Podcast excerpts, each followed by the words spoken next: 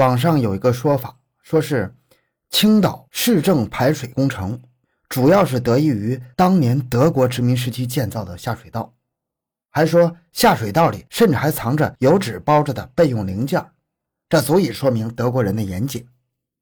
这是毫无根据的谣言啊！咱们先说明，这个谣言就轻易抹杀了青岛市政府和人民数十年来的努力。那德国人到底严不严谨呢？咱们从另外一件事上看看吧。堪称是魔幻呢！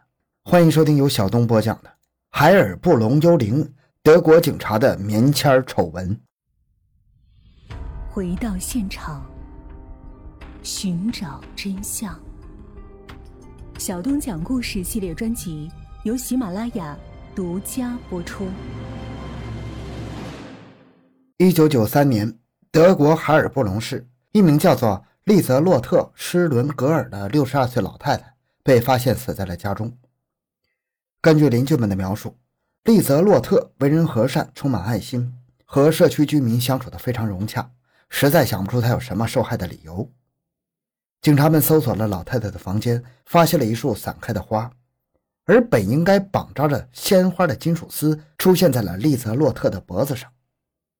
房间里的物品摆放整齐，没有打斗和翻找的痕迹，也没有什么可疑的物品。最终，警方从一个水杯上提取到了一份不属于利泽洛特的 DNA。由于该 DNA 无法在数据库中找到相应结果，所以只能推断出其属于一名年轻的女性。凶手始终查不出来，所以利泽洛特被害案也成了一桩悬案。几个月之后，血腥的气味还没散去，周边的居民似乎也淡忘了这起悲剧。但是，恐怕没有人能够想到，悲剧才刚刚拉开帷幕。在随后的十五年间里，欧洲的许多国家发生了大约四十起和此案类似的入室杀人案件。欧洲的这么多国家大多离德国境外不远，比如法国和奥地利什么的。凶手的手段极其残忍，作案手法极其高超，现场没有留下任何痕迹。目前来说，关于这四十起入室杀人案，在没有彻底破案之前，不能简单的将其归类为同一个人作案。不过，鉴于九三年那起案件给德国乃至欧洲人留下了很深的阴影，所以从警方到民众都发自内心的相信存在着一名连环杀手。就眼下掌握的线索来看，仅凭一枚 DNA，德国警方是束手无策的，不知道如何去查。长久的拖延令民众们既愤怒又恐慌，越来越多的民众相信存在着一个疯狂的杀手，甚至为其取了一个外号，叫“海尔布隆幽灵”。又因为德国警方曾经透露，在现场提取了一名年轻女性的 DNA，所以有人称凶手为“无脸女杀手”。那十几年间，海尔布隆幽灵令德国人不敢入睡呀。无论是慕尼黑还是法兰克福，人们都相信漆黑的夜色中隐匿着一个可怕的杀手，随时都会进入你的房间作案。安全锁和防盗门的销量疯狂上涨，安保公司也接到了大量的订单。不过，比起这些民间的防卫手段，最关键的事情还是应该交给警察去解决。只有查清了利泽洛特的死因，最终逮捕哈尔布隆幽灵，才会让民众心安。可惜的是，德国人在这个案件的侦破上毫无进展，警方只能用一场又一场的没有什么作用的发布会来应付民众，这自然引起了民众的不满。他们联合媒体向警方施压，要求后者迅速拿出一个合理的解释。面对铺天盖地的质疑和来自政府高层的压力，德国的警察压力非常大。其实，客观的来说，德国警察们也是付出了不小的努力的。比如说，警察们利用手中掌握的 DNA，疯狂地寻找属地内有前科的罪犯，挨个抽取 DNA 进行比对。不过，并没有找到匹配的样本。后来，在知晓了欧洲多国都发生了类似案件之后，德国警方又派出人手赶赴凶杀现场，试图通过现场调查寻找更多线索。倘若是发现某些共性的行为，就可以缩小甚至是锁定排查范围了。绝大多数凶案里，凶手作案都是有动机，或者是为了钱，或者是为了仇，或者是为了情。可是这个海尔布隆幽灵的动机非常奇怪，他在杀人之后只拿走少量的现金，既没有翻找财物，也不带走现场值钱的物件，而且每个凶杀现场都没有留下打斗和反抗的痕迹，看起来像是熟人作案。不过和利泽洛特类似，绝大多数人都表示死者和善又亲切，从不和人结仇。不过后来，德国警察在某个现场发现了一些毒品的痕迹，在没有明确毒品来源的时候，他们便由此判断出了这名凶手应该是个瘾君子，这也算是为数不多的收获了。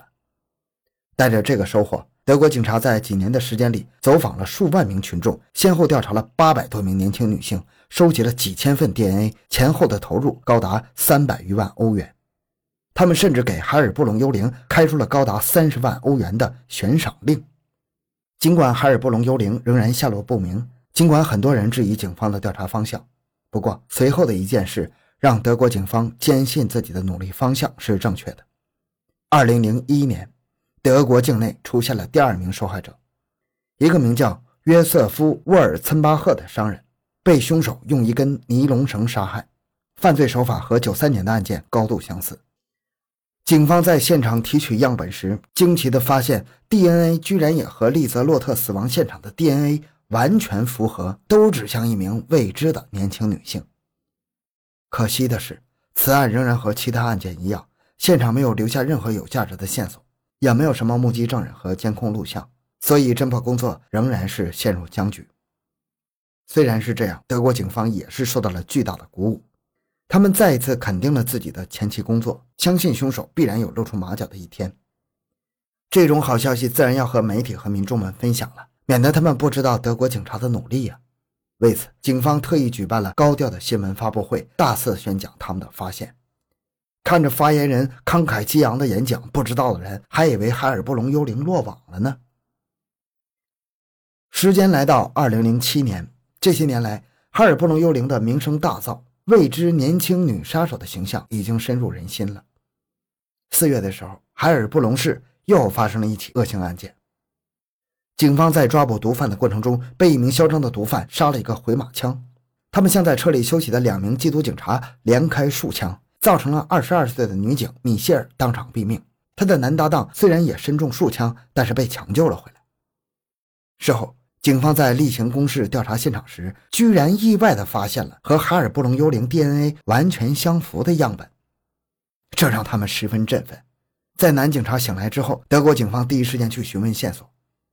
然而，那名昏迷后苏醒的男警察却指认凶手是一名男性，不是女性。此证词一出，所有关注这个案子的人都懵了，完全摸不着头脑。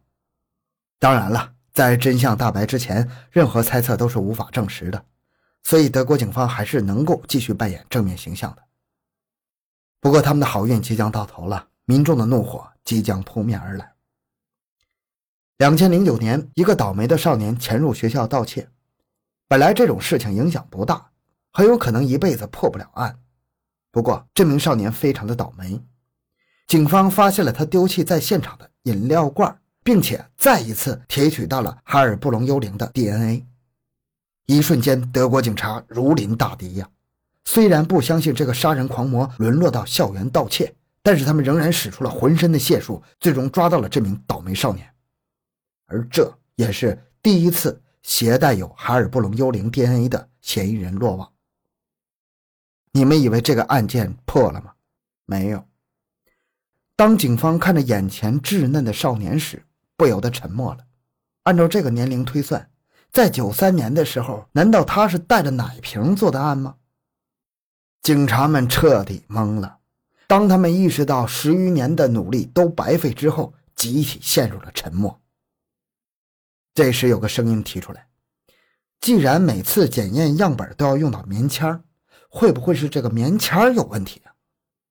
顺着这个思路，警方调查起了棉签的来源。这时，他们发现，由于德国境内的几起案件事发地较近，所以他们都是使用了同一个工厂的棉签奥地利的一个品牌的棉签可是，作为警用棉签的供应商，这个棉签的生产过程存在巨大漏洞，让一名女工的汗液和皮屑沾到很多新生产的棉签上了。所以，这些年来，所谓的海尔布隆幽灵，居然是一位生产车间的女工。这也是其他国家凶杀案没有采集到哈尔布隆幽灵 DNA 的根本原因。而更尴尬的是，德国警方居然顺着这条线索追查了整整十六年，耗费了无数的财力物力不说，其虚构的罪犯形象误导了多国的案件侦破，让真正的凶手逍遥法外。当真正的凶手看着电视嘲笑德国警方无能时，海尔布隆幽灵俨然将德国警方钉在了耻辱柱上，也让以严谨著称的德国人倍感羞辱。这也是堪称德国最丢脸的世纪悬案。好，今天内容就讲到这里。